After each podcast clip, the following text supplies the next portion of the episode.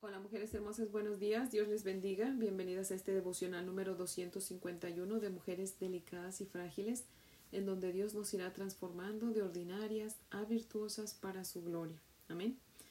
Así que bueno, mujeres hermosas, vamos a orar para comenzar. Oremos. Padre nuestro que estás en el cielo, santificado sea tu nombre, Señor. Venga a nosotros tu reino y hágase tu voluntad en la tierra como en el cielo, Señor. Si es tu voluntad, danos hoy el pan nuestro de cada día, Señor. Y por favor, perdona nuestras ofensas, Señor, y ayúdanos a perdonar como tú nos perdonas. Por favor, no nos dejes caer en tentación, Señor. Antes líbranos de todo mal, Señor, y de todo peligro. Porque te lo pedimos en Cristo, tu único Hijo, Señor, por sus méritos y para su gloria, oh Dios. Amén, Padre fiel.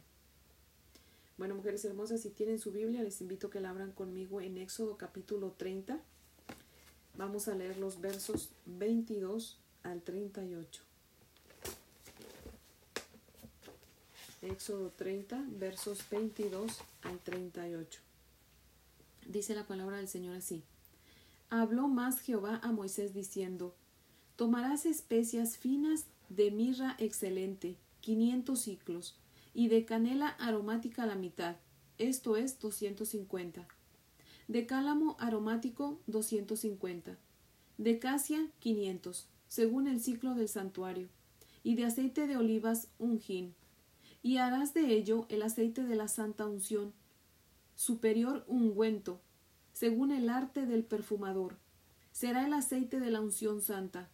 Con él ungirás el tabernáculo de reunión, el arca del testimonio, la mesa con todos sus utensilios, el candelero con todos sus utensilios, el altar del incienso, el altar del holocausto con todos sus utensilios, y la fuente y su base. Así los consagrarás y serán cosas santísimas. Todo lo que tocare en ellos será santificado. Ungirás también a Aarón y a sus hijos, y los consagrarás para que sean mis sacerdotes y hablarás a los hijos de Israel diciendo, Este será mi aceite de la santa unción por vuestras generaciones. Sobre carne de hombre no será derramado, ni haréis otro semejante, conforme a su composición. Santo es, y por santo lo tendréis vosotros. Cualquiera que compusiere ungüento semejante y que pusiere de él sobre extraño, será cortado de entre su pueblo. Dijo además Jehová a Moisés, Toma especias aromáticas, estacte y uña aromática, y gálbano aromático, e incienso puro, de todo igual peso, y harás de ello el incienso un perfume según el arte del perfumador, bien mezclado, puro y santo. Y molerás parte de él en polvo fino, y lo pondrás delante del testimonio en el tabernáculo de reunión, donde yo me mostraré a ti os será cosa santísima. Como este incienso que harás, no os haréis otro según su composición. Te será cosa sagrada para Jehová. Cualquiera que hiciere otro como este para olerlo, será cortado de entre su pueblo. Amén. Les voy a leer el comentario de Matthew Henry que cita lo siguiente. Dice, Aquí se dan instrucciones para hacer el aceite de la santa unción y el incienso para uso en el servicio del tabernáculo, lo cual era grato de ver y oler. El nombre de Cristo es como ungüento derramado, como lo dice Cantares 1.3, y el buen nombre de los cristianos es como ungüento precioso, como lo dice Eclesiastés 7.1. El incienso quemado sobre el altar de oro era preparado con especias dulces. Cuando se usaba tenía que ser molido muy fino, pues así plugó al Señor mayugar al Redentor cuando éste se ofreció como sacrificio de sabor y olor grato. Él mismo no debe hacerse para ningún uso común. De este modo Dios mantiene la reverencia en la mente del pueblo por su servicio y enseña a no profanar ni abusar cosa alguna por la cual Dios se dé a conocer. Gran afrenta para Dios es jugar con las cosas sagradas y tomar a la ligera su palabra y sus ordenanzas. Sumamente peligroso y fatal es usar la profesión del Evangelio de Cristo para fomentar los intereses mundanos. Fin de la cita. En los versos 22 al 25 vemos la receta del aceite de la unción, que cabe recalcar, como ya leímos, no se podía imitar, no se puede imitar, Dios lo prohíbe, ¿verdad? Este aceite de la unción debía ser usado por el pueblo de Israel únicamente para que ungieran a los sacerdotes, a los reyes y a los profetas y los utensilios para el tabernáculo, ¿verdad?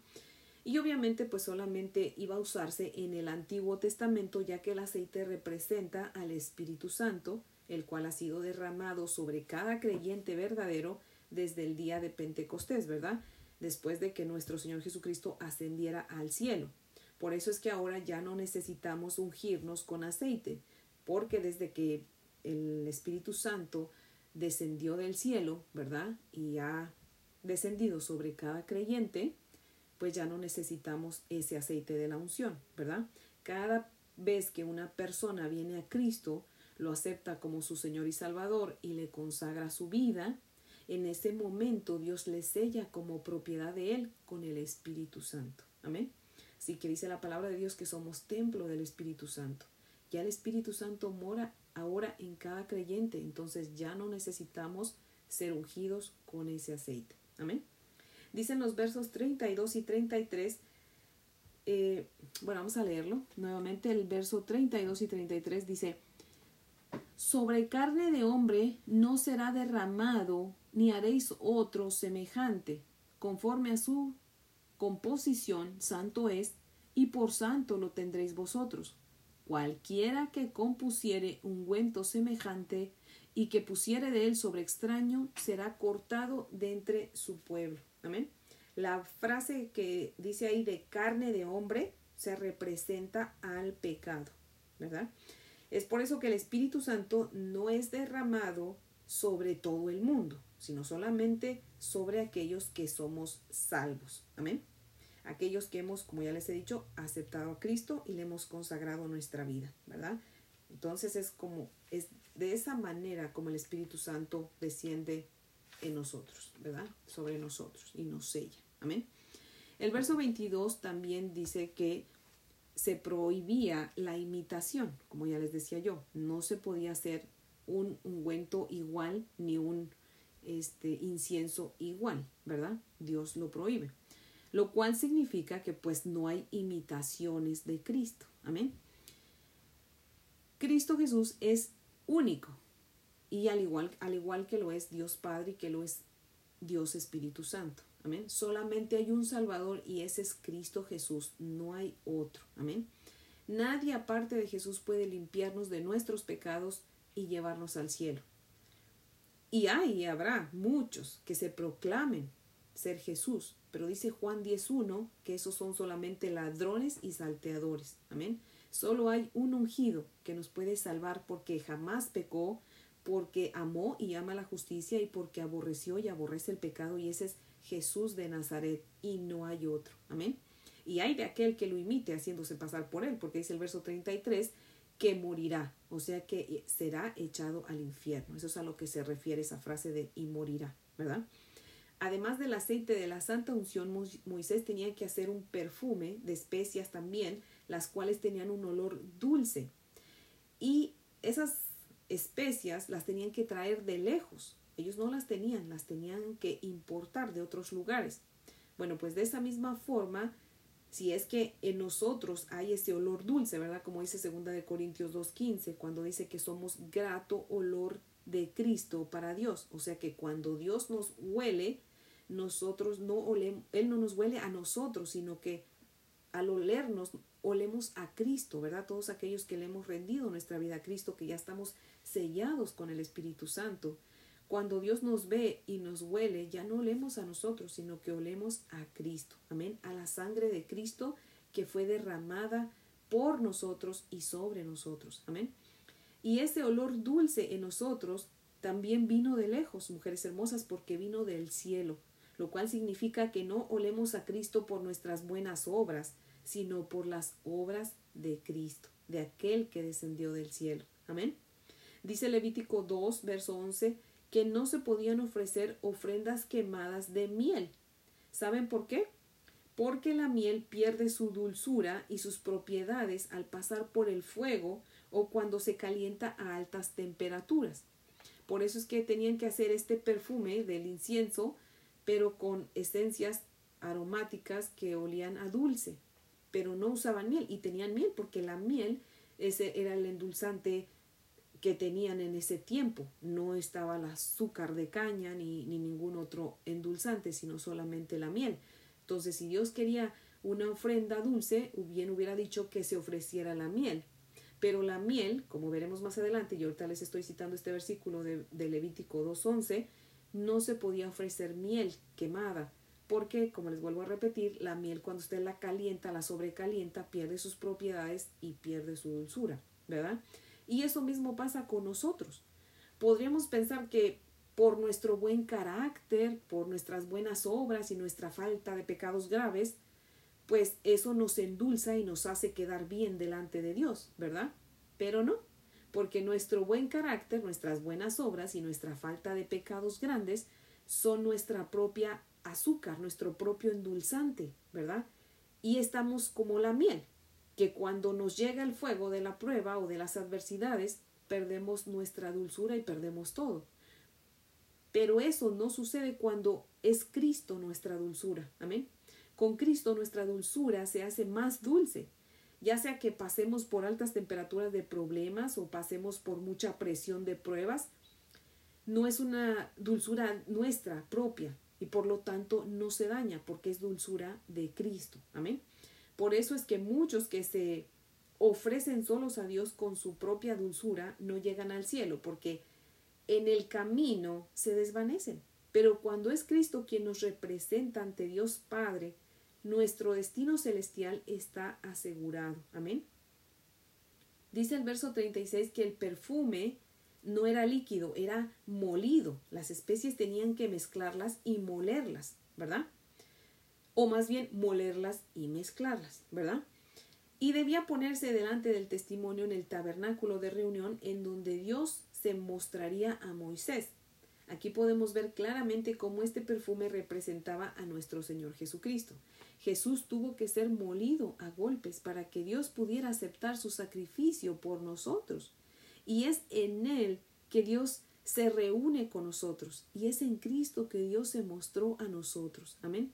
Dios se dio a conocer por medio de su Hijo Jesucristo. Amén. Dice al final del verso 36 que el perfume era santísimo.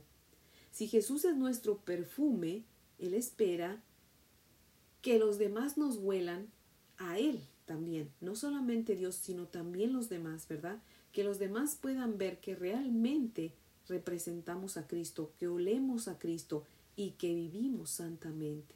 Amén.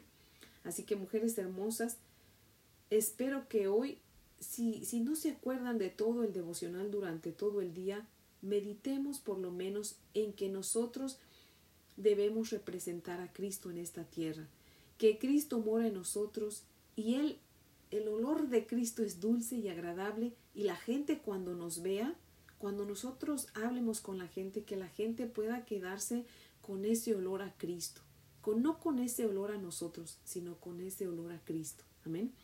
Y eso sí, sin perder nuestra santidad, ¿verdad? Recordemos que estamos en el mundo, pero no somos del mundo. Amén. Así que nosotros debemos agradar a Dios primeramente y agradar a los demás, pero sin perder nuestra santidad. Amén. Así que bueno, mujeres hermosas, este es el devocional de hoy que espero que sea de gran bendición. Y pues las invito a orar para que podamos terminar. Oremos. Amantísimo Padre Celestial, seguimos aquí ante tu bella presencia, Señor. Gracias, mi Dios Todopoderoso, Señor, por esta oportunidad que nos das de escuchar tu palabra, Señor. Gracias, Dios bueno, por recordarnos que nuestro Señor Jesucristo, Señor, tuvo que ser molido para poder, Señor, eh, ser agradable delante de ti, Señor, y poder limpiarnos de nuestros pecados, Señor. Padre, es su sangre, Señor, la que está sobre de nosotros, Padre, la que nos ha limpiado, la que nos ha dado entrada a tu presencia, Señor. Y Padre, esa, ese, ese aroma, ese olor, Señor, de la sangre de Cristo, que fue agradable a ti, Señor, y es agradable a nosotros, Padre. Ayúdanos a valorarla, Señor. Ayúdanos a representar bien, Señor, eh, a nuestro Señor Jesucristo delante de los demás, Padre. Oh Dios amado, que no vayamos a ser, Padre, motivo de que otros blasfemen tu nombre por culpa de nosotros, Señor. Ayúdanos, Padre, para que aquellos que no te conocen, Señor, pero que nos conocen a nosotros, quieran conocerte a ti porque nos conocen a nosotros, Señor. Ayúdanos a ser de bendición para los nuestros primeramente y para todos aquellos que nos rodean, que nos ven, Señor. Que nos vean dar un buen testimonio, Señor. Por favor, Padre, ayúdanos, mi Dios amado. Y Señor, ponemos este día en tus manos, Señor. No sabemos qué nos espera este día, Señor, pero sabemos que tú tienes el control de todo, que tú eres soberano y que no hay nada que suceda sin que tú lo permitas, Padre. Así que en ti confiamos, Señor. Danos fuerzas para cualquier situación que vayamos a, enfrentar el día de hoy, Señor.